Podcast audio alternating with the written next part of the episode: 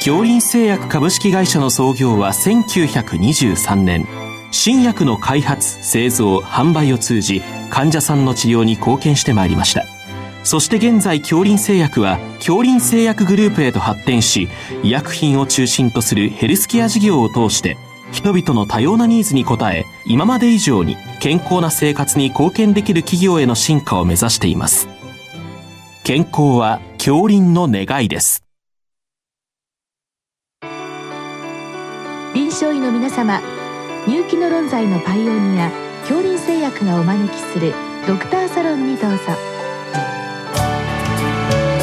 今日はお客様に順天堂大学医療科学部臨床検査学科教授小倉正恒さんをお招きしております。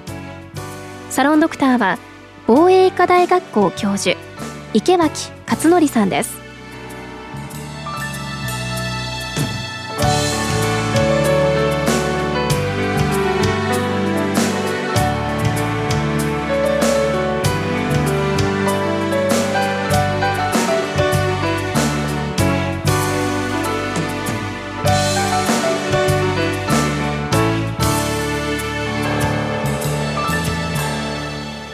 小倉先生こんばんは。あこんばんは。小倉先生にはシス系では何度か、えー、お話しいただいてますけれども、まあ、先生の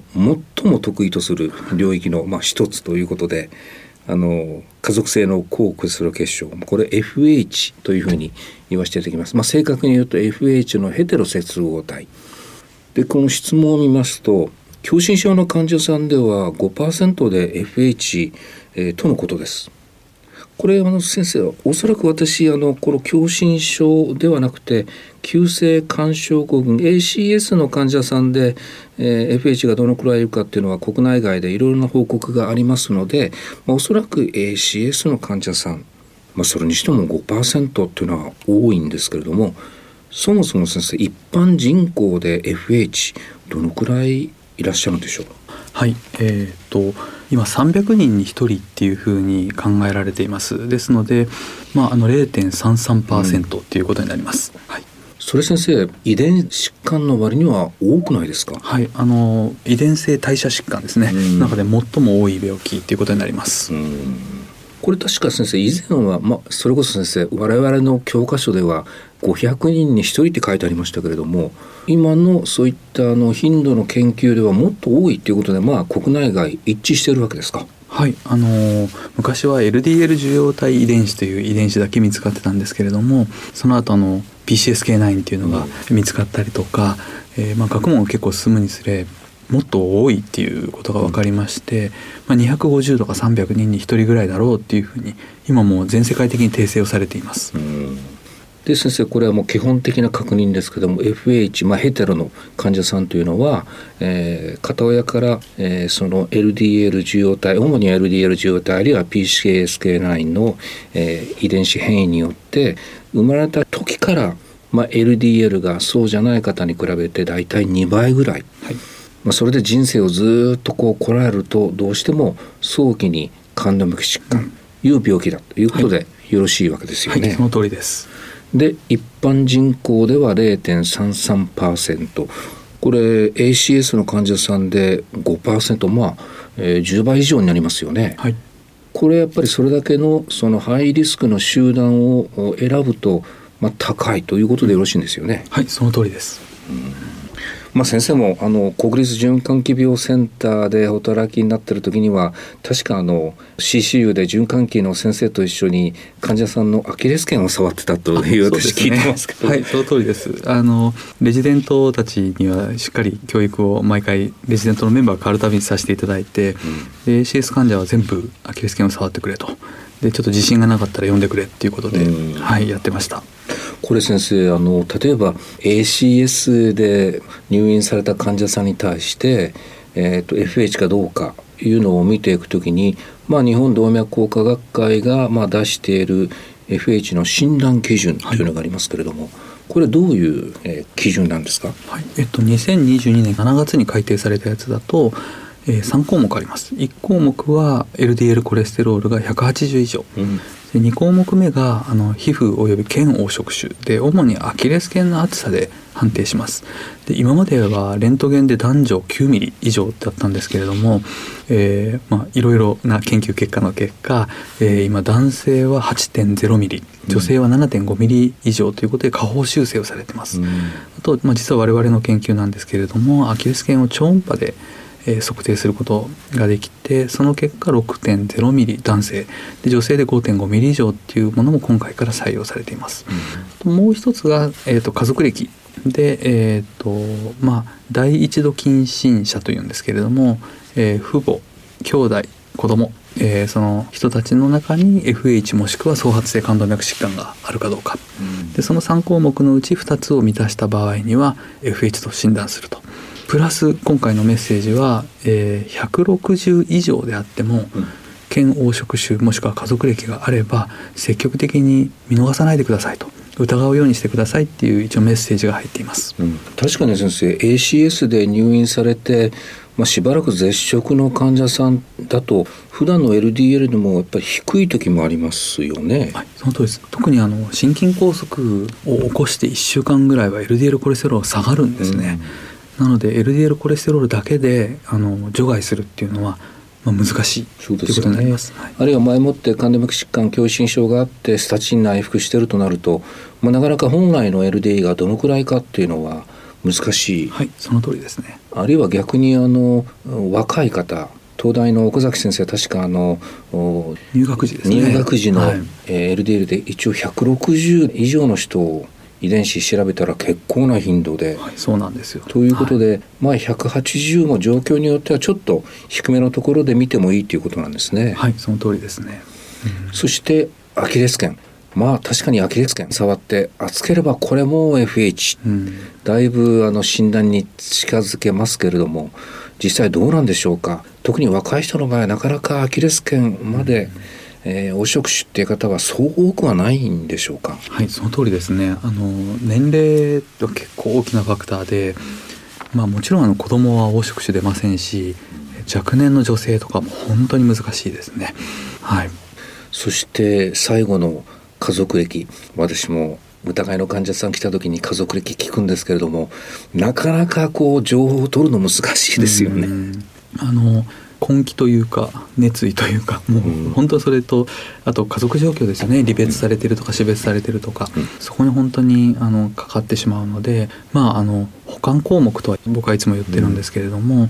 うん、LDL で引っ掛けてアキレス腱で診断微妙だなっていう時にこの助けになるようなものっていうイメージですね。うん、うんあのまあ、日本の診断基準は3つの項目の2つ以上という、うん、立て付けは非常にまあシンプルで、はい、でもなかなかまあ実際問題は難しい。実は先生今日の質問の先生は簡単に診断できる方法を教えてくれということなんですが。まあ何て言うんでしょう。こういう要領というかこういう見方でっていうことなんでしょうかね。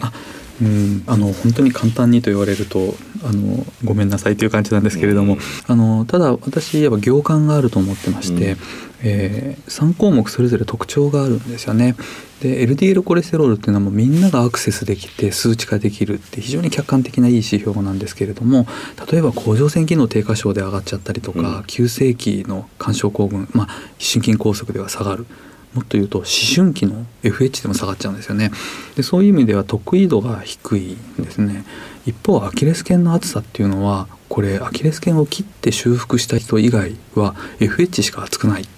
てなると急性期に LDL が低かったとしてもアキレス腱が厚かったらもうその人は FH だっていうことになります、うん、でそこでも微妙だなっていう時に例えば、えー、家族歴を取るだとか年齢の割に動脈硬化進んでるなとかあと本当にアクセスできれば遺伝学的な検査、うん、まあ、こういうことができればあの本当にうまく診断ができるっていうふうになると思います。最近そういえば先生遺伝子診断できるようになったんですよね。そうなんです。2022年4月に、えー、FH、まあ、他の脂質代謝異常症もありますけれども、えー、一応5000点ですね、うん、であの遺伝学的検査っていうのが保険適用になりました。まああのとはいえ、まあ、無数のミューテーション病的なミューテーションチェックできないにしても日本人に比較的多いものはその、えー、揃えているという検査なんですね。もう実は網羅的にあの見てくれます。そうですなのであの新規の要は変異というかバリアントっていうんですけど、うん、が見つかることももちろんあると思います。あのいくつか、まあ、3つ遺伝子が分かってるんですけど、うん、LDL 受容体アポビ PCSK9、うん、この3つのうちどれかを満たしてる僕たちが FH だなと思ってる人たちっていうのは実は7割ぐらいしかいらっしゃらなくって、うん、3割は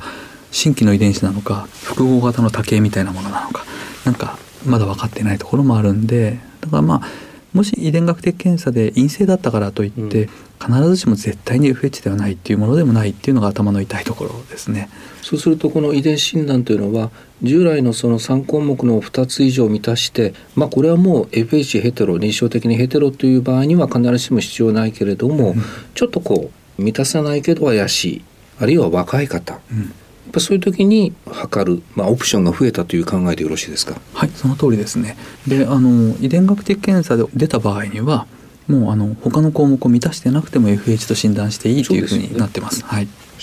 最後ちょっとお時間少ないですけれども先生治療の話も、は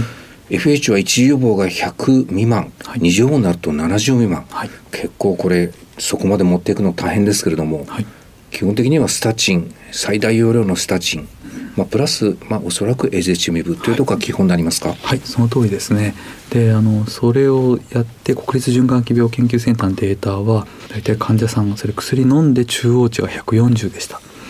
ですのでやっぱり100未満なかなか達成してない患者さん多いということになります。で以前はそこで、まあ、我々は悔しい思いをして、えー、だったのがこの PCSK9 の、うん、えー、まあ、あの阻害薬、はい、もう本当にあれを導入するとストーンと下がりますよね。そうですね。僕の患者さんで、えっと、その前スタチンエデチミブで下がった値からさらに60%下がる。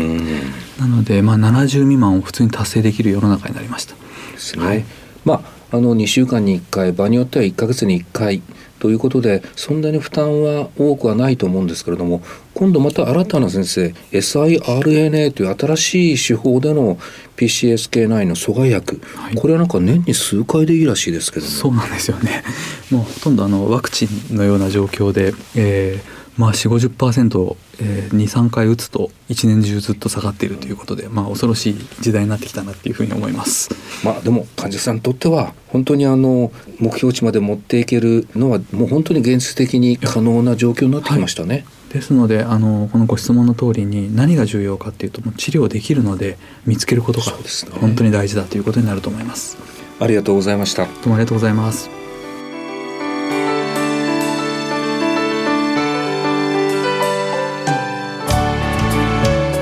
客様は順天堂大学医療科学部臨床検査学科教授小倉正恒さん。サロンドクターは防衛医科大学校教授池脇勝則さんでした。それではこれで恐林製薬がお招きしましたドクターサロンを終わります。